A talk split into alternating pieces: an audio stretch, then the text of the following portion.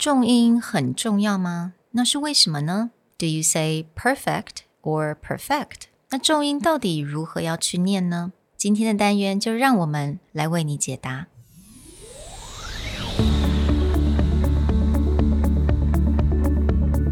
Hello，欢迎来到 Executive Plus 主管与沟通力的 Podcast。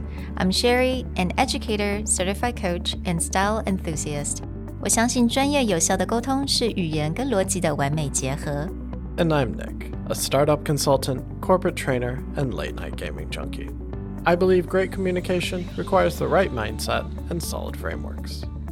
我们希望带给大家职场英语的技能、跨文化沟通技巧与其他能帮助您成为出色领导者的工具。Join us each week as we share our experience, research, and methodologies to take your communication and language skills from good to great.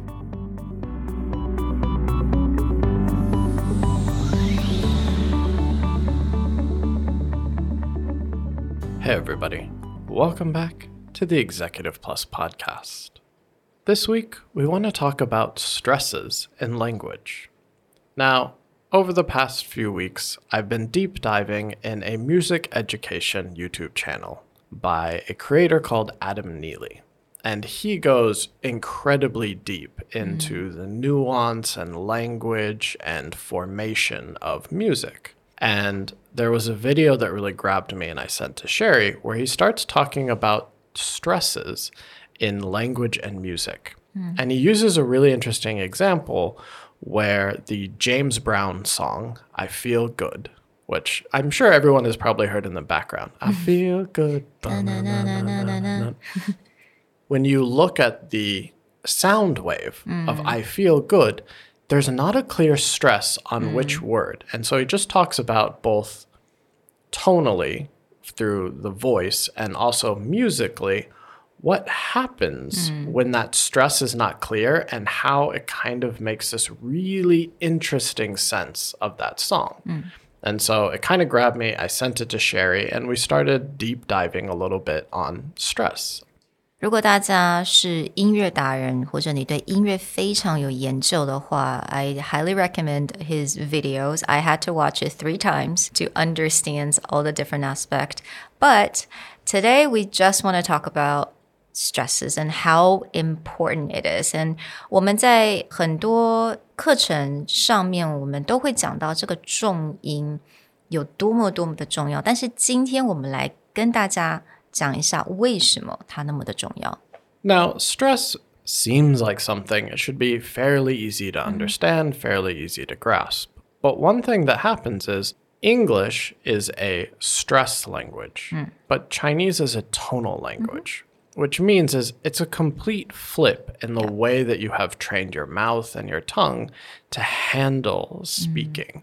And so while it seems theoretically very easy to grasp, actually doing it takes a lot of work, a lot of practice. Mm. And this is one of the major changes between sounding like a native speaker right. and sounding like a second language speaker. Mm. 嗯，所以有一点非常重要是我们要了解中文 Mandarin。Okay，它是 tonal language，so I think everyone knows 我们 Mandarin 我们每一个字都有它不同的音调。那音调不同，它会改变这个字的意思，它就是变成是不同的字。So Vietnamese, Thai, Cantonese and Mandarin 啊、这四种语言是也是所谓的 tonal language。那不知道大家知不知道 Japanese 我们的日文其实是 pitch language，所以它的 pitch 会改变它这一句话的意思跟它这个字的意思。So 刚刚 Nick 有提到，那英文到底是什么样的 language 呢 its stress。所以了，当一个字它的 stress 是在它不同的音节上的时候，它这个字的意思就会改变。那如果它的 stress 在不同这个整句话不同的字上面的话，它这整句话的意思也会随着它改变。Now, because English is a stress language, what actually happens is there are several layers towards how the stresses work. Now, Sherry and I are not professors. We're not going to give mm-hmm. you a full lecture. I'm sure that you can find a book or something online talking about this in detail. But we quickly want to cover some of the key layers of how a stress language works and why, whether it's a word or whether it's a sentence, this can become quite complicated and it does require practice and listening. So, the most base layer that we're going to kind of build everything on is the fact that because English is a stress language, we actually build it around something called phonemic stress. And this means that different words will have stresses on the different syllables. And this is where it gets really confusing, but it also helps us indicate the separation between certain words. So, for example, if I say insight versus insight, it actually helps me understand that the word insight, like an understanding into something, versus incite, which is to like actually cause an aggressive action or to like start a something, like start a fight, to separate between these two words. And it's just something that you really have to pay attention to and memorize.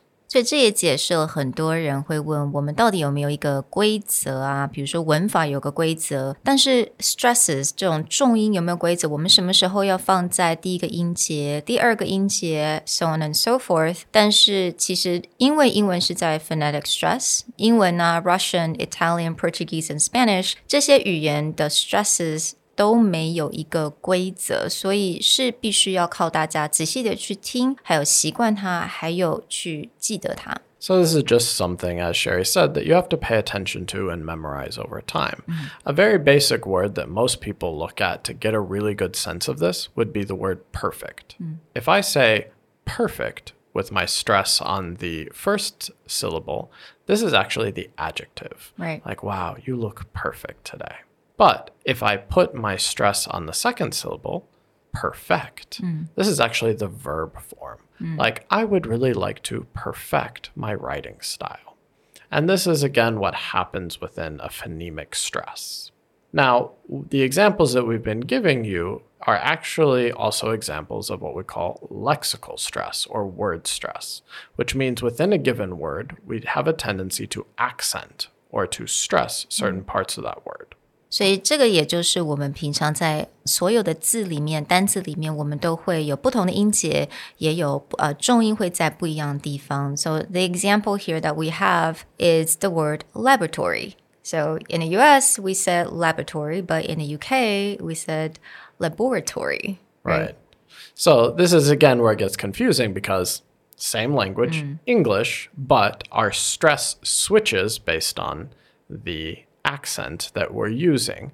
And uh, like Sherry said, for the US, we say laboratory. Mm. This is why we say the lab or lab rats. Mm. But for the UK, it's the laboratory. And the stress is on that second syllable. Same word, same meaning. Everyone knows what you're saying, mm-hmm. but the stress switches. So, this is again where stress patterns can get a little bit difficult. Now, the next layer, which we're actually going to jump into a little more, it's the real challenge to get into, mm. which is how do you deal with stresses on a sentence level mm. or a phrasal level? And this is something that we continuously talk about the importance of really aware, be aware of the stresses. And we call this prosodic stress. Prosodic stress 也就是我们在讲一个句子里面你的哪一个字是你的重点，那我们就会把重音放在那个地方。So for example, the song that Nick talked about in the very beginning of the episode. So a very simple phrase by James Brown. I feel good. Now, this seems like it should be incredibly easy to understand. Right. But what makes a stress language a little bit difficult and nuanced is because depending on which word I stress, I can completely change the meaning of the sentence. Hmm. And so this is what Adam Neely dives into, but it's an example that we wanted to give and maybe give you a few tips on how you can use stress to your advantage. Hmm. Now, let's look at the baseline sentence. I feel good. Now, for most people, that would just mean like if I ask the question, Oh, how do you feel? Then, oh, I feel good. I feel good. Mm-hmm. Pretty simple, right? Yeah. But what happens if I change the stress of each word? Mm. It actually changes the meaning. It may answer a completely different question. So, for example, if I ask, Who feels good? Mm. I feel good. Right. So mm-hmm. the stress on that I becomes mm. an answer to who, not how do you feel. If mm. I say, How do you feel? What would you say? I feel good. Right. Just by changing the question or changing the mm. stress, the focus of that sentence. Yeah. So from the I, who feel good, to I feel good. Mm-hmm. Feel being the stress actually is an answer to a different question. Or if I was like, Do you feel okay? I feel good. Right. So now good becomes that Right. sentence, mm. and my question may change. Mm. These are all very simple examples of stressing a different word. Now we want to share with you two really simple ways that you can use stress to your advantage and actually start practicing mm. how to stress things differently. And those two ways to do it are long and short sounds mm-hmm. and high and low sounds.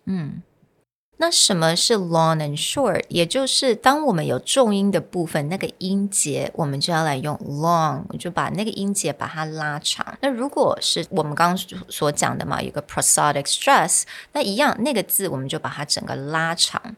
So 我们刚刚用了 I feel good, right? If you wanted to emphasize on the I, you go I feel good. 你会发现这个 I 比较长一点。那如果是字呢，perfect，你在 per 的地方，我们就稍微拉长一点点，那它就会凸显它的这个重音的部分。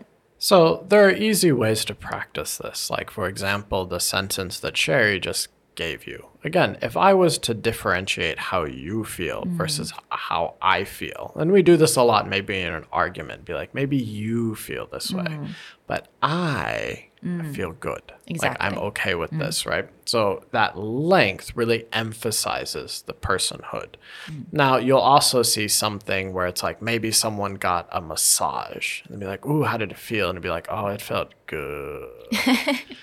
right? It seems like an extreme, but by practicing these long and short, you really start to indicate like which of these words is just grabbing you be like, wow, she just looks beautiful, mm. right? That really long, hard stress on the beautiful mm. helps indicate what is my key sentence. And just kind of overacting these, like short and long, will start to give you a sense of how to do this. Mm.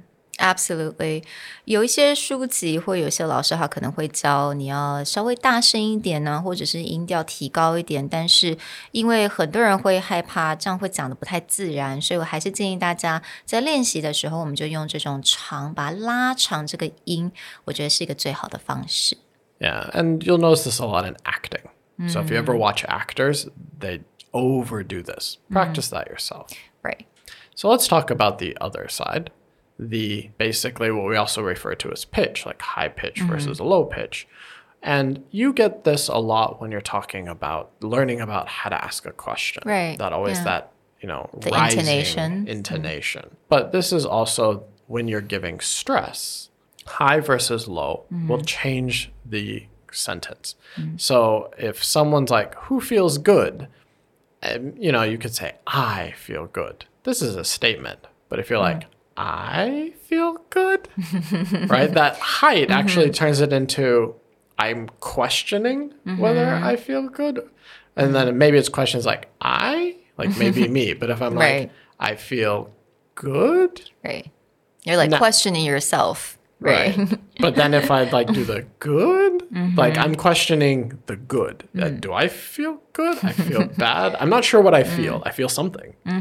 对，所以这个 pitch 我觉得是在尤其是句子上面非常好运用，也很好玩。其实像刚刚 Nick 所讲的很多 example，play around with it and really don't be afraid to use this intonation or your pitch in the sentence to show the different meaning and different emotion.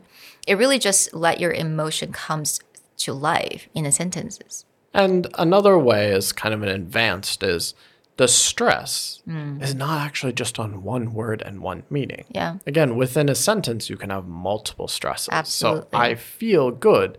It could be like, I feel good. I'm mixing now the high right. low and also the long short. Mm. And it's, it's again, it's giving color, it's giving yeah. texture to my statement. Right, absolutely. And 当我们句子当然变得比较长的时候，你会发现，诶，我比如说这个主词、这个受词或这个另外这个字都是我的重点。那当然，它们也都可以变成你可以加上 stresses，但是这个时候你就要去感受一下，说我要怎么样，you know，how do I play around with it with the long and short？How do I use intonation and stress to give it more color, just like what Nick said. And it does takes a little bit of practice, but it's super fun and that it's going to make you sound very native. Right. This ability to just, mm-hmm. again, give color and texture to the language, usually even beyond, say, like high level versus low level vocabulary, is a strong indicator that someone is thinking in that language. Yeah. Because, again, Chinese is a tonal language. Okay. So someone who sounds native, they really know how to nail those tones. Mm. Whereas English is a stress language. Mm. So the same as how are we evaluating mm. your native speaking level is actually how are you giving color and texture through stress to a language. 对，很多学生常常问我们，我到底要怎么听起来很像 native speaker? This is the trick. This is the thing that everyone needs to start to practice。当你这个 stress 放的对，或者是你真的能够运用这些 stress 跟 pitch 在你的句子当中，you really sound like a native speaker。well, we hope that you enjoyed our a little bit more academic but somewhat fun episode on stress. And we'll talk to you guys next time. Bye. Bye.